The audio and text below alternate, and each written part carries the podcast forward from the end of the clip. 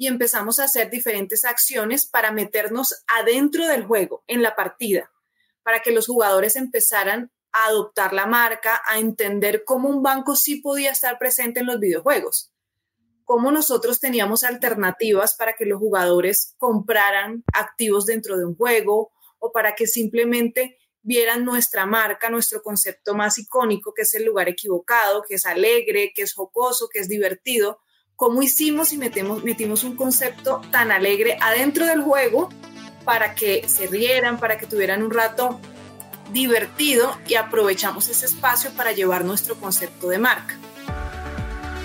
Caracol Podcast presenta Amigos TIC, tercera temporada.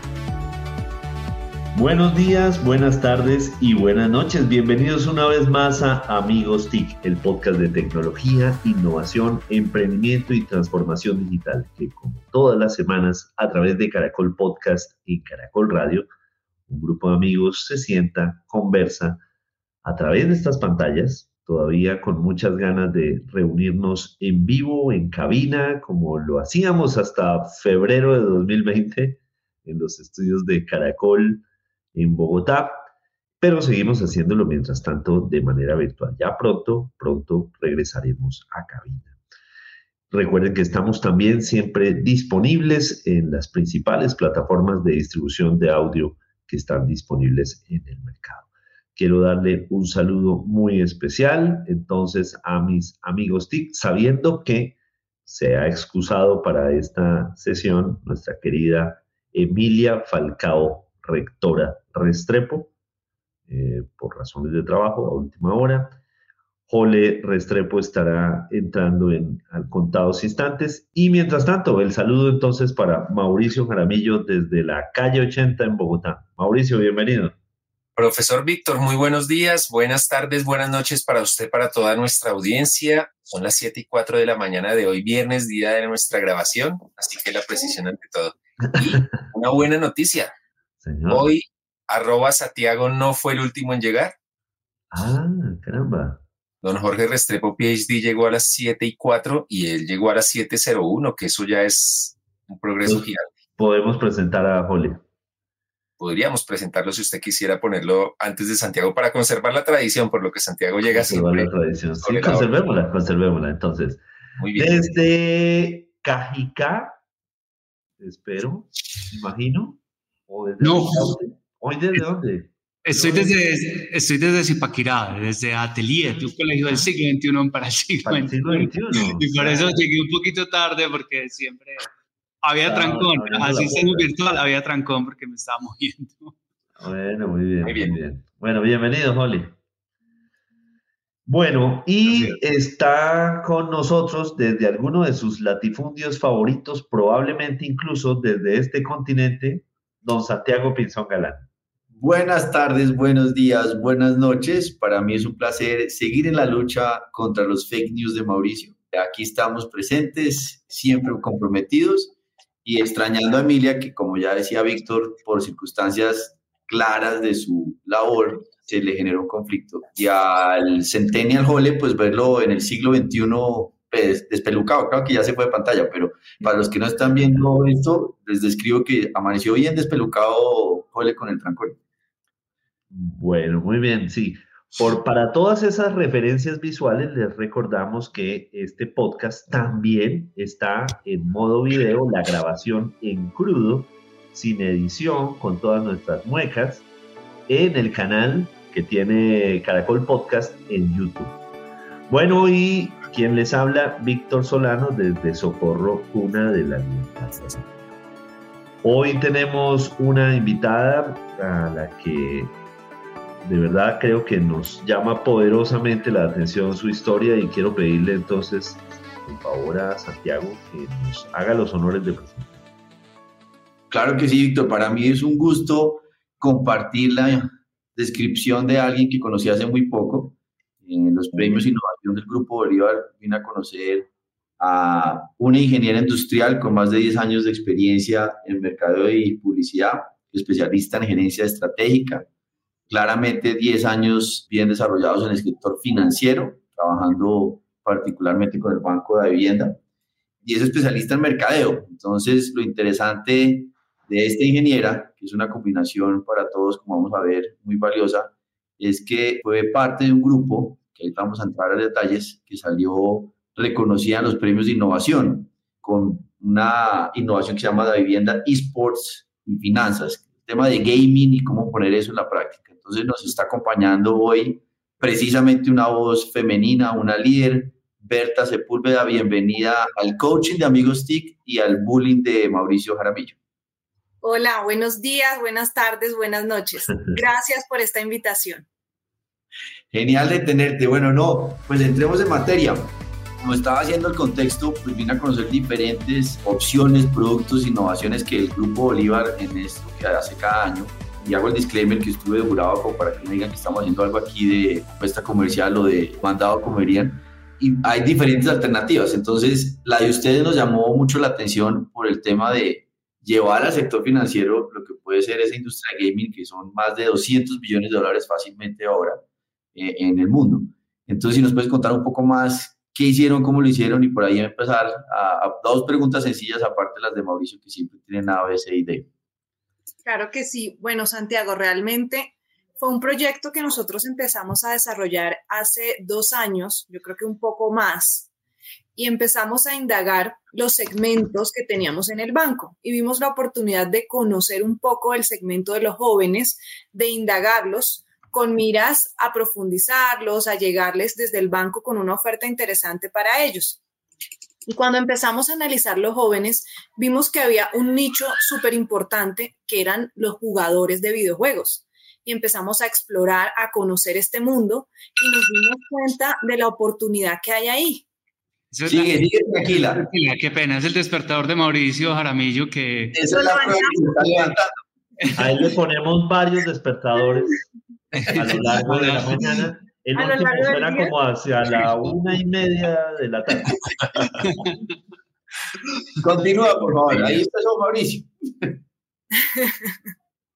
bueno, como les iba diciendo, vimos como esta oportunidad para el banco para poder empezar a, conectar con los jóvenes, con este nicho tan importante de los gamers, y empezamos a desarrollar todo un proyecto que nos permitiera acercarnos a ellos. Fue un reto bastante grande porque imagínense la banca financiera tradicional, como lo es la vivienda, metiéndonos en los videojuegos, o sea, era un rollo, un otro mundo, y empezamos a explorar, a conocer, nos unimos con las marcas o con los desarrolladores de videojuegos más grandes del mundo. O sea, nosotros dijimos, si nos vamos a meter en esto, no nos vamos a meter así como con cualquier persona. O sea, vamos a buscar a los duros. Nos aliamos con las dos casas desarrolladoras de videojuegos más grandes, con Riot Games, con League of Legends, con Garena, con Free Fire, y empezamos a hacer diferentes acciones para meternos adentro del juego, en la partida, para que los jugadores empezaran a adoptar la marca, a entender cómo un banco sí podía estar presente en los videojuegos, cómo nosotros teníamos alternativas para que los jugadores compraran activos dentro de un juego o para que simplemente vieran nuestra marca, nuestro concepto más icónico, que es el lugar equivocado, que es alegre, que es jocoso, que es divertido, cómo hicimos y metemos, metimos un concepto tan alegre adentro del juego para que se rieran, para que tuvieran un rato divertido y aprovechamos ese espacio para llevar nuestro concepto de marca.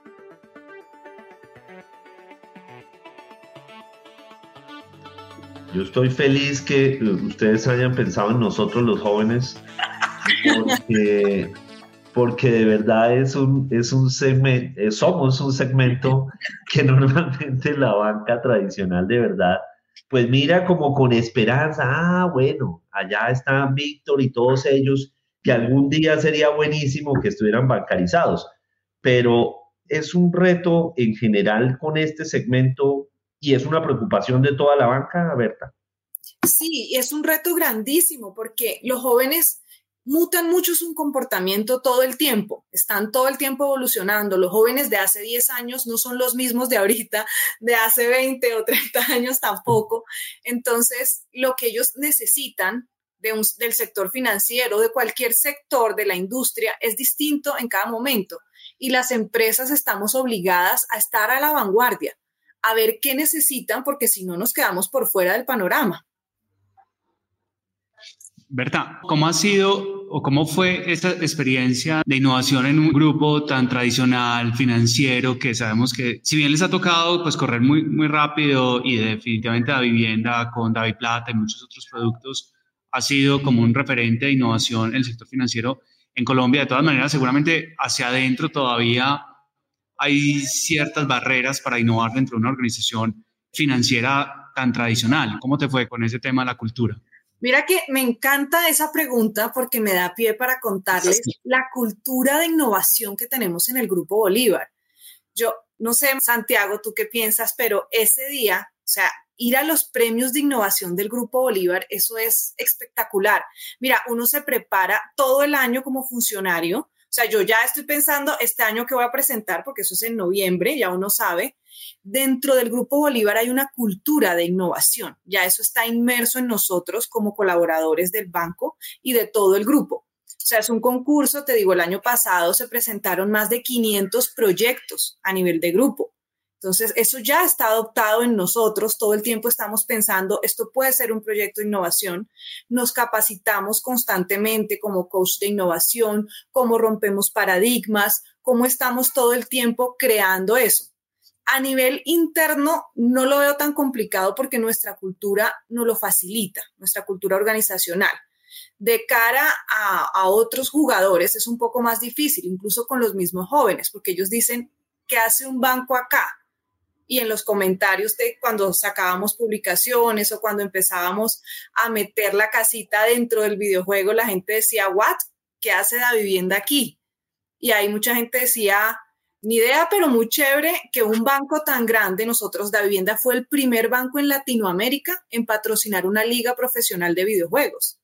Entonces, imagínate, fuimos los primeros y la gente está acostumbrado a ver empresas de tecnología, empresas de entretenimiento, pero no un banco. Entonces, realmente es súper chévere.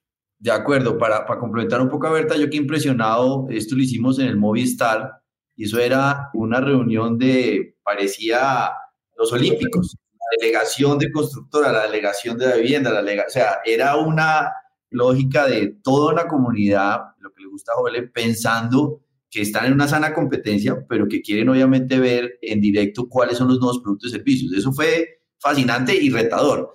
Y claro, me imagino que Víctor, como es activo en el mundo gaming, la casita no le parecía en el lugar equivocado, sino la veía como parte de su vida normal, porque pues uno tres milenios en ese mundo, tres milenios viendo videojuegos, pues es ¿no? Jessica trabaja en el segmento joven, en el de los millennials, no de los milenarios, Santiago.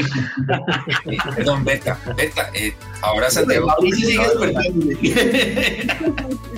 Le preguntaba sobre la cultura de innovación y la vivienda tiene una persona dedicada a innovación en TI que es Jessica Padilla y uno conoce todo lo que están haciendo y es muy interesante, pero obviamente la vivienda va unos pasos adelante en banca, pero la competencia ya no es la banca, ya la competencia son aplicaciones, pues los neobancos, y ahí los jóvenes, pues que nunca pisaron una sucursal, ya no se ven en el dilema de los mayores que dicen, voy en socorro a la sucursal y saludo a la gente y tengo con quién hablar, como hace Víctor, sino que dicen, yo tengo esta opción que es David Plata o da Vivienda y tengo esta opción que es tal, tal, A, B, C o D.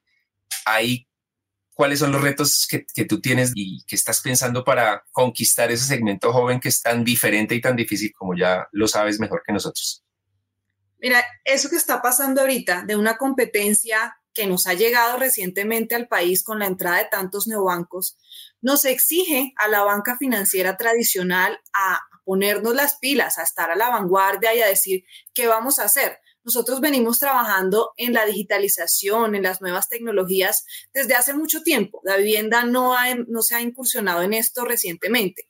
Lo hemos hecho a lo largo de mucho tiempo y estamos preparados para esto. Lo que nos hace la entrada de estos neobancos es agilizar esos procesos, volvernos un poco más rápidos, digitalizar nuestras ofertas, nuestros productos, que para pedir una tarjeta de crédito no tengas que ir a una oficina, sino que lo haces desde la app que para hacer cualquier solicitud, cualquier reclamo lo puedas hacer desde la aplicación y ahí nosotros estamos constantemente innovando en esos procesos y estamos analizando qué es lo que quieren las personas, los que quieren los jóvenes, estar todo el tiempo conectados con lo que ellos necesitan y, nada, o sea, estar todo el tiempo diseñando, entregando ofertas de valor que sean digitales, que sean fáciles, que sean sencillas, porque es lo que el segmento está pidiendo en este momento. Bueno, muy bien. Bueno, y a esta hora vamos con el dato de Santiago Pinzón. ¿Cuál es el dato? ¿A qué le ponemos el ojo, Santiago? Ojo al dato, ojo al dato. En estos días se reúne precisamente en Barcelona eh, el Mobile Congress y GSMA, que es la organización que precisamente lo desarrolla, dio un dato muy importante. A 2030 se estima que el PIB del mundo puede llegar a crecer casi en 650 billones de dólares por el despliegue de 5G. El mensaje acá con ojo al dato es, el próximo gobierno, para que Colombia sea uno de los líderes en Latinoamérica, tiene que apostarle seriamente al despliegue de 5G en Colombia. Ojo al dato. ¿Y cómo, cómo va a estar el Mobile World Congress este año? ¿Vuelve con fuerza? Eh, ¿qué, qué, qué se ha hablado? ¿Qué sabes? No, yo creo que va a estar combinado en términos de algunas compañías no van a ir todavía, estaban esperando a tomar una decisión que fuera más prudente en términos de contagio, de lo que está ocurriendo con los picos en Europa, pero que ya está bajando. Y pues va a estar bastante interesante, pero no a un potencial full, porque no van a estar todas las compañías. Entonces va a estar todavía una circunstancia híbrida, que eso usted sabe que es retador en un evento tan grande, eso reúne más de 120 mil personas, se recogen alrededor de 500 millones de euros. Barcelona recoge normalmente por este evento. Entonces yo creo que full va a ser en el 2023 y esta es una transición con obviamente una oportunidad de encontrarse y de mirar lo que está ocurriendo en el ecosistema. Entonces sí es un gran paso porque pues, estamos saliendo adelante, como pasa con el mundo, a pesar de lo que ocurre, como ya sabemos, en Ucrania, porque eso termina afectando. Y por el otro lado, pues es una oportunidad para ir enfilando baterías para lo que sigue en los siguientes años.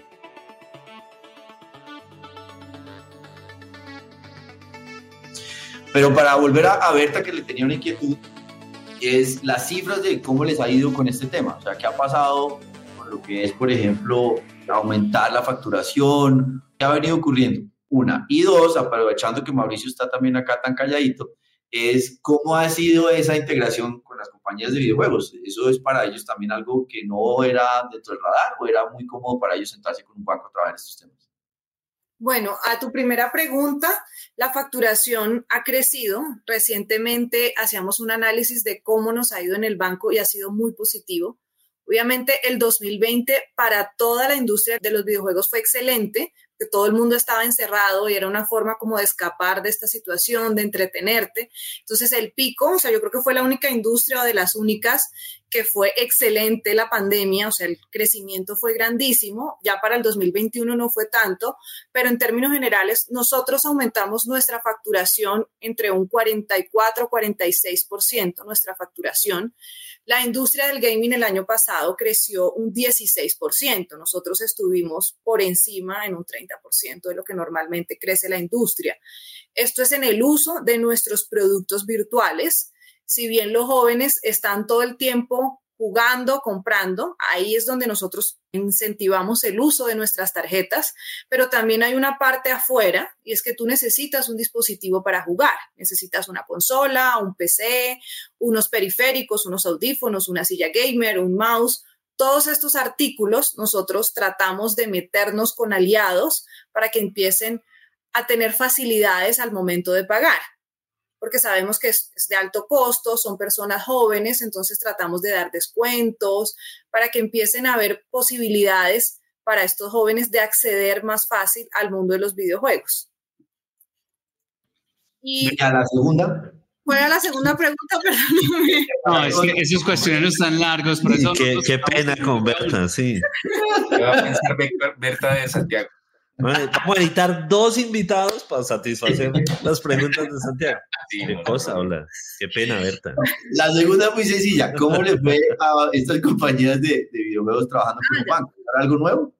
Yo creo que realmente nuevo como tal no era, porque nosotros cuando empezamos las negociaciones lo hicimos de la mano de Visa ellos venían trabajando con franquicias internacionales, pero puntualmente un banco como tal no lo habían hecho. Se había hecho en otras partes, en Estados Unidos, en China, donde son potencias en temas de entretenimiento, en temas de videojuegos puntualmente, pero en Latinoamérica, específicamente en Colombia, fuimos el primero en hacerlo. Tuvimos como bastantes trabas al comienzo, como cómo lo vamos a hacer, eh, de qué manera metemos un banco acá más allá de la facturación, porque eso es ya el tema del negocio, pero queríamos hacer algo un poco más sensible, un poco más hacia nuestra marca, a que lo adopten, a que lo entiendan. Entonces fue un reto bastante interesante y que realmente trajo muy buenos resultados para el banco y para la misma desarrolladora de videojuegos. ¿Verdad? Meterse en videojuegos de alguna forma es empezar a explorar mundos virtuales que puede derivar en un metaverso. El banco ya ha empezado a pensarse, bueno, y en, un meta, en los metaversos qué vamos a hacer, qué rol vamos a jugar. Sí, mira que esa pregunta muy al lugar con lo que estamos viviendo ahorita. Nosotros estamos en este momento pensando precisamente en innovaciones en ese tema. Estamos mirando cómo grandes marcas están tratando de meterse en el metaverso y cómo nosotros vamos a retarnos a meter el mundo financiero, a meter nuestra marca también en el metaverso. Es un reto grandísimo, hasta ahora lo estamos explorando. Recientemente veíamos conversaciones y ni los que lo crearon decían todavía no lo tenemos tan claro, estamos hasta ahora explorando, pero lo bueno de eso es estar ahí a tiempo, cuando sale, estar pendiente, estar de la mano de los que saben para hacer las cosas bien desde el comienzo. Berta, tengo entendido que ustedes en el banco estaban organizando como un premio de innovación. Este programa estará saliendo más o menos hacia el 11 de marzo. No sé si estará vigente todavía, pero sí, sí, a ver si nos cuentas un poco sobre el premio. Claro que sí, me encanta, me encanta esa pregunta. Es un programa que tenemos para jóvenes en el Grupo Bolívar. Es un programa divino, de verdad que es espectacular es el apoyo que le brinda el Grupo Bolívar a los jóvenes innovadores, emprendedores sociales que le apunten a diferentes categorías. Tenemos categorías en medio ambiente, en reducción de desigualdad y pobreza. Tenemos seis distintas categorías. Es muy chévere, de verdad, Víctor. Veo que estás como sorprendido con el premio. El premio que entregamos son entre 9 mil y 12 mil dólares, dependiendo de la etapa en la que se encuentre el proyecto también les hacen acompañamiento para que puedan invertir estos recursos y para que puedan potencializar su emprendimiento. Las inscripciones están abiertas hasta el 22 de marzo, entonces yo creo que ahí alcanzan a inscribirse. Lo pueden hacer en www.socialskin.com. Buenísimo, ¿no? a los jóvenes nos emociona muchísimo eso. Por eso estaba sorprendido. Él decía, voy a tratar de alcanzar. Yo voy a escribir, alcanzo, alcanzo. así, me voto de cabeza. Berta, claro, nos emociona mucho lo de 10 por 10 es lo más novedoso, pero lo de educación financiera, que es algo que los bancos siempre han tenido, tiene una importancia capital más para los jóvenes. Y los jóvenes de hoy no queremos tener casa, no queremos comprar carro. Las prioridades financieras cambian totalmente frente a las generaciones de Víctor o de Santiago, de Jorge. Entonces, la pregunta, y yo sí puedo hacer dos preguntas, pero tienen relación, no es como, no son como las de Santiago. Se le acabó el tiempo, se le acabó el tiempo. ¿Cuáles son esas características de esos jóvenes que hacen que toque crear cosas nuevas? ¿Cuáles son esas necesidades o expectativas que los diferencian y que para el banco son tan importantes?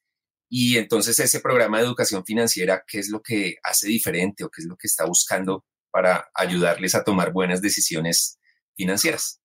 Súper, Mauricio. Bueno, yo veo que tengo como muchos clientes acá que tengo que bancarizar, muy jóvenes todos. Desde los que estamos escogiendo nuestro primer banco hasta los que conocieron la fundación de la banca como Víctor. Desde que arrancó la vivienda, me imagino. No, antes. No, antes, antes, época romana.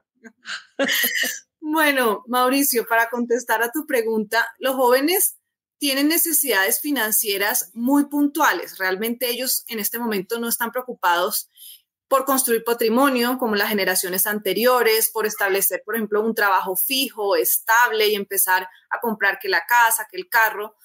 Sus necesidades financieras son un poco más hacia las experiencias, hacia viajar, por ejemplo, hacia tener la oportunidad de vivir en el exterior, de cursar un posgrado, de tener la oportunidad de conocer otras culturas. De pronto dicen, yo estoy trabajando acá, pero en un año tengo claro que quiero vivir tanto tiempo en tal país y se preparan, ahorran para ese tipo de cosas. Entonces, nosotros desde la banca estamos todo el tiempo pensando en qué soluciones financieras les podemos entregar. Créditos educativos, acompañamiento en estos programas. Desde Grupo Bolívar hacemos diferentes programas para acompañar a los jóvenes a desarrollar, por ejemplo, esas iniciativas que tengan. Y desde la parte coloquial del día a día, lo que un joven necesita es transar, mover dinero fácilmente de una manera digital. Sus necesidades son muy al momento, muy rápidamente. Entonces, que puedan tener la banca en el celular. O sea, para ellos el celular es el medio de hacer todo de comunicarse, de chatear, de hacer una reunión y también de ir al banco. O sea, hacer una fila no lo conciben nunca. Solicitar un producto y poner la huella y no, la huella pues pongo el celular, la escaneo y pongo la huella y ya tengo mi producto. La tarjeta la hago la solicitud y la tengo en el celular y con esos números compro en el e-commerce en cualquier lugar del mundo y me llega a mi casa lo que compré. Entonces, son unas necesidades muy de momento, muy ágiles, muy rápidas y nosotros debemos saberlo y entregar esas soluciones. Con respecto a lo que mencionabas del programa de educación financiera, nosotros siendo conscientes de la importancia del buen manejo del dinero, eso es relevante en la vida de cualquier ser humano, y cuando tú a partir de cierta edad empiezas a manejar tus primeros ingresos, la mesada, empiezas a ir a la universidad, empiezas a administrar tu dinero y seguramente no sabes cómo hacerlo. Y allí nace nuestro programa Finanzas en Jeans. Es un programa de educación financiera que creamos para jóvenes y decíamos, ¿cómo lo hacemos? No podemos hacerlo como tradicionalmente lo hacemos, que es explicando, de pronto un poco más más tradicional, cómo se maneja el dinero, términos bastante financieros de la banca. Entonces decíamos, no, tenemos que ser disruptivos acá, tenemos que ser innovadores. Y nos metimos en TikTok, imagínate, a hacer videos de TikTok para explicar cómo un TikTokero muy famoso se va de viaje y organiza sus finanzas antes. Y dice, yo me voy de viaje y tengo que planear los tiquetes, qué voy a comer allá, cuánto es el presupuesto de lo que me voy a gastar en este viaje. Nos metíamos en YouTube entonces empezamos a mirar cuáles son las plataformas donde están los jóvenes, qué contenido tienden a consumir que fuera corto, porque yo no me puedo demorar media hora explicándole a un joven qué es un presupuesto o cómo haces un fondo de emergencia porque no me lo va a leer o no me lo va a ver. Entonces, como en cinco minutos o en un TikTok de un minuto, yo te digo que hacer un presupuesto es clave para que no te descuadres con tus ingresos del mes. Entonces fue un reto súper interesante porque imagínate estar acostumbrados a producir contenidos de 30 minutos a pasarlos a 3 minutos, dando el mismo valor y que la gente de verdad lo entienda. Pero ha sido un proyecto muy bonito, nos ha ido muy bien. La marca de vivienda en TikTok es el banco más relevante en este momento en Colombia. Entonces ha sido un proceso de aprendizaje súper chévere y de la mano de ellos realmente el contenido lo hacen los mismos TikTokeros, los mismos jóvenes. Son ellos quienes producen este contenido, obviamente de la mano del banco, pero aprovechamos como toda esa juventud y toda esa experiencia para conectar con el segmento. muchas gracias. Aquí, comparto pantalla. Eh, cada video de finanzas en jeans tiene 5 millones de reproducciones. Sí. Impresionante. Yo, ah, yo, yo lo conocía por YouTube. Sí, reconozco, tengo como cinco años más que los TikTokeros y por YouTube tienen 7 mil, 15 mil reproducciones, pero en TikTok es un fenómeno. Es un fenómeno, sí. Y la marca, la cuenta del lugar equivocado de vivienda es súper chévere. Es coger los conceptos o los comerciales, las cuñas más icónicas de radio y televisión de la vivienda, del corresponsal de fútbol, y cogemos y los jóvenes hacen esa mímica en TikTok. Es súper divertido y esa es una forma que tenemos también de llegar a los jóvenes, de que adopten nuestra marca, porque las personas de hace mucho tiempo, yo sé que ustedes aquí no, no, nada, nada familiarizados con eso, conocen el concepto de en estos momentos su dinero puede estar en el lugar equivocado, pero ustedes no, ustedes son muy jóvenes entonces ese era el problema que teníamos. Los jóvenes no conocen este concepto y lo llevamos ahí a TikTok. Trajimos el corresponsal, trajimos esos comerciales que han hecho reír a los colombianos por muchos años para que lo entendieran. E, este canal está, mejor dicho, hecho para ustedes. No, no, no. Ya, soy seguidor. Total, total. Por eso ahí es cuando uno llega a preguntarse qué estará pensando el joven Víctor Solano. Ajá. Yo creo que va a venir haciendo un TikTok. bueno, muy bien. Para cuando salga este programa, habrán pasado algunas cosas. Cuando grabamos este episodio, el ELN enviaba un segundo panfleto a la sociedad civil en la cual le decía, ya que ustedes no hicieron caso, aténganse a las consecuencias. Me cabe la idea de que este es un pueblo resiliente, es un pueblo a la vez muy valiente. Que lo sepa el ELN, no vamos a parar. Las personas, los estudiantes, las empresas, los comercios, vamos a abrir las puertas. Vamos a seguir haciendo nuestra vida. No nos van a cohibir de vivir. Aquellas ideologías con las que nacieron en su momento han sido desteñidas con los precursores químicos de la coca. Por eso no tienen credibilidad. Por eso hoy más que nunca esta población, todos los colombianos, estamos más unidos que nunca para salir adelante y no nos van a derrotar. El miedo no se va a imponer. La única revolución posible para estos días es la revolución de las ideas, la revolución del emprendimiento, de la innovación, de la creatividad. Para esa sí, y esas son las armas que vamos a empuñar. Como sociedad vamos a seguir unidos y no nos vamos a dejar derrotar. Totalmente Además, para el tema de elecciones, esa es la mejor manera de ganarles es votando, con más democracia. Aquí, aquí les exigimos máxima sinceridad a nuestros invitados. Berta, ¿Víctor sí funciona para TikToker? Yo creo que sí, claro que sí. Sería disruptivo. disruptivo, innovador, rompe paradigmas. Berta, contanos, contanos el chisme completo. Vos te ganaste, o sea, tu equipo se ganó y Mauricio. Despertar, Mauricio, despertar. Mauricio, ¿por qué no le pasa? Están llamando. Mauricio, pásele el celular a, uno de sus hijos para que le enseñe a quitarle el, sonido. hay una cosa que uno dice que no, que no tenga notificaciones. Eh, y, ya. El, tema, el tema, Berta, de ahorita nos contabas porque la apropiación digital en serio de la población adulta, como Mauricio, es bien compleja. Hay veces no saben utilizar las, funcionalidades más básicas. Pero, pero no, yo quería que me contaras el chisme completo. Ustedes se ganan el premio y qué significa ganarse el premio en el grupo Bolívares. Te dan plata más apoyo para el proyecto. Bueno, contanos qué, qué significa ganarse un premio de esos en el grupo.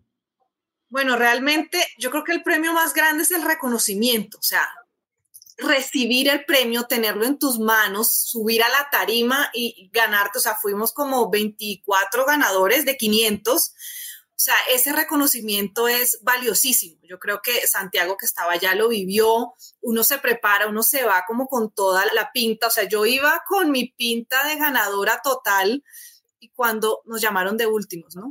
Y yo aquí cruzando los dedos, el equipo, todos unidos y no pasábamos y decíamos, no puede ser porque es algo muy, muy peleado, o sea, es muy competido, mejor dicho. Y el solo hecho de ganarlo, de tener el trofeo, ya es un reconocimiento súper importante. Es muy gratificante para todo el equipo que trabajó en un proyecto todo un año. Aparte de eso, el Grupo Bolívar te da como un, un premio que normalmente es un viaje, este año, hace como un mes, hicimos una hackathon en el Domo de Innovación. Es un edificio que tiene el Grupo Bolívar solo para hacer proyectos de innovación. Es un edificio súper chévere, especial para formarnos en temas de innovación, para reconocer la innovación. Y ahí hicimos una hackathon de cómo sería nuestro premio ideal. Salieron como cinco ideas, son diferentes opciones de viajes que en este momento están en revisión de la Junta Directiva y nos vamos los ganadores, todavía no sabemos para dónde, eh, y ese es como el premio que nos entrega el Grupo Bolívar. Pero yo creo ahí, Jole, lo que está escribiendo Berta es, como usted utiliza su palabra, y, y Carlos se la robo, es muy potente ver cómo hay esa emoción, esa aspiración, esa inspiración, tener a todo el equipo directivo del Grupo Bolívar, Miguel Cortés, estaba Efraín Forero en ese momento, el nuevo presidente de la vivienda, toda la lógica de una comunidad, entonces hablando de transformación digital, de un liderazgo, pero un tema de comunidad y de ponerlos en esa competencia. Pues digo que es como una delegación de los Olímpicos, eso van con barras, con banderas, con colores, con todo, y genera ese, al estilo Jorge Barón, entusiasmo, precisamente, oiga, el próximo año yo quiero subir a la tarima, yo quiero recibir eso, y detrás de eso estoy cambiando mi organización y estoy poniendo en práctica mucho discurso en cosas muy concretas.